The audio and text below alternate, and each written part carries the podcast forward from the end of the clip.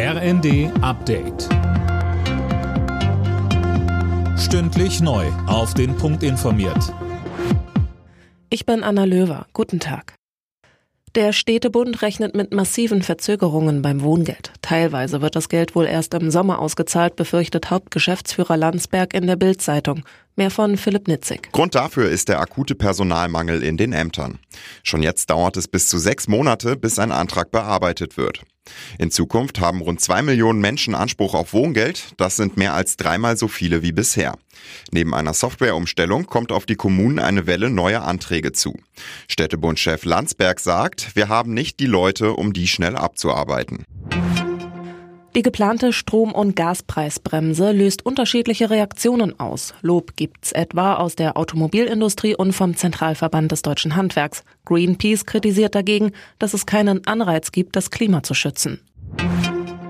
Das geplante 49-Euro-Ticket könnte den Nahverkehr der Bahn überlasten. Davon geht Bahnvorstand Huber in der Welt am Sonntag aus. Mehr von Colin Mock. Huber rechnet mit einer großen Nachfrage, ähnlich wie beim 9-Euro-Ticket. Das Problem, im Regionalverkehr gibt es um die großen Bahnhöfe kaum Platz für weitere Züge. Eine engere Taktung als im 30-Minuten-Takt sei demnach nicht drin. Man könne nur mit mehr Platz in den Zügen auf die Nachfrage reagieren, aber auch da stoße man an Grenzen, so Huber weiter.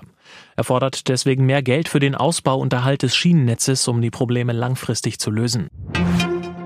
Handys von Huawei dürfen in den USA nicht mehr verkauft werden, auch der Import wird verboten. Das chinesische Unternehmen steht auf einer von der Telekommunikationsaufsicht FCC veröffentlichten Liste.